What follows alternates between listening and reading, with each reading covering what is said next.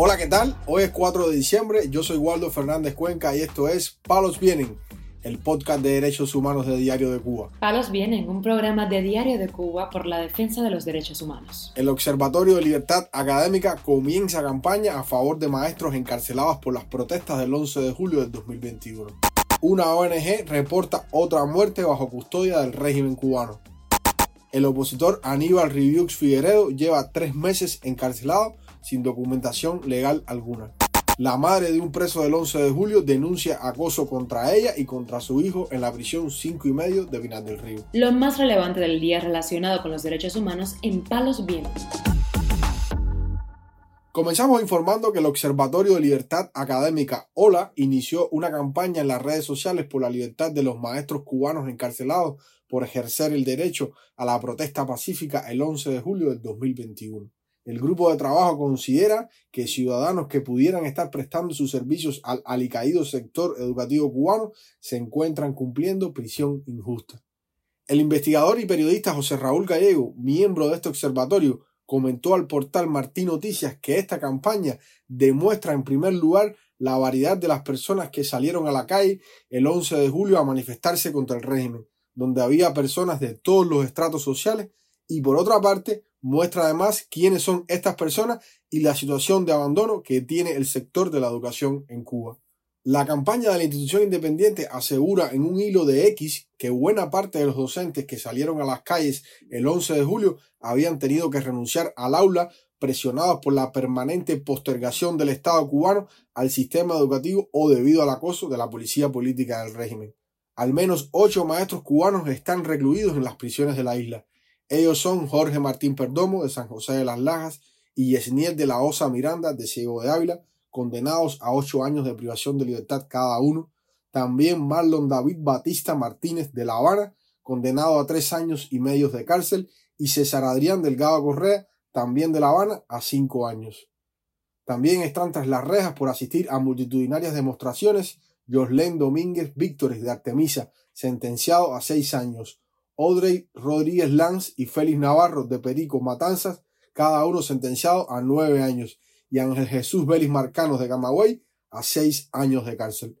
El Observatorio de Libertad Académica hizo, por último, un llamado a la comunidad internacional a que acompañe este reclamo de justicia por la liberación de todos estos maestros. Informamos además que el preso cubano Dairon Mena Bu, de 29 años de edad, falleció el pasado 28 de septiembre tras electrocutarse con una línea de alta tensión no visible mientras chapeaba en las cercanías de la cárcel Laguna Blanca en la provincia de Santiago de Cuba, informa el Centro de Documentación de las Prisiones Cubanas en su página web.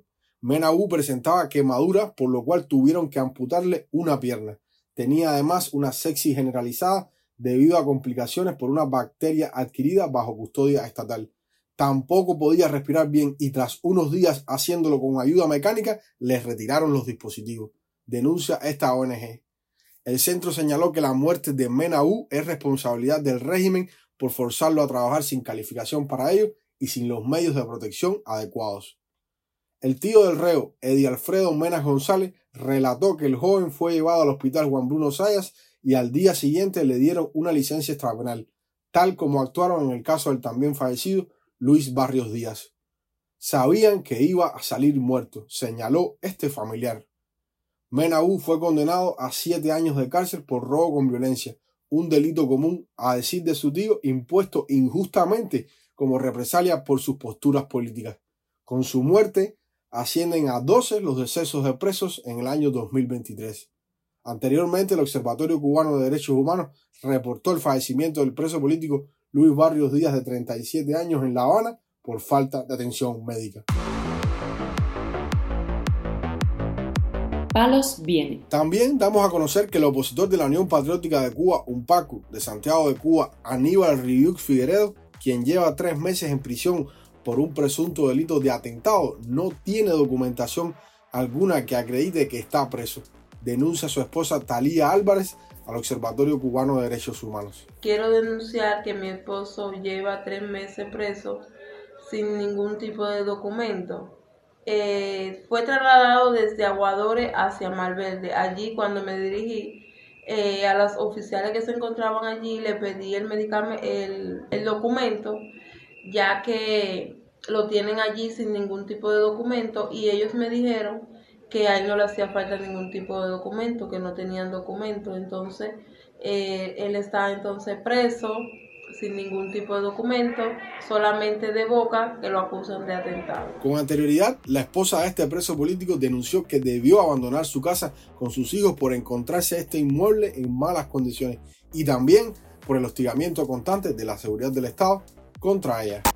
Para finalizar, informamos que Moraima Rodríguez, madre del preso político Alexander Rodríguez, denuncia que fue interrogada por la seguridad del Estado al ir a visitar a su hijo a la prisión 5 y medio de Pinar del Río ya que este se tatuó en su cuerpo la frase 11 de julio, abajo la dictadura. Mi hijo el día 23 tuvo una supuesta visita donde no fue visita, fue algo que ellos habían preparado para que yo me presentara en la prisión.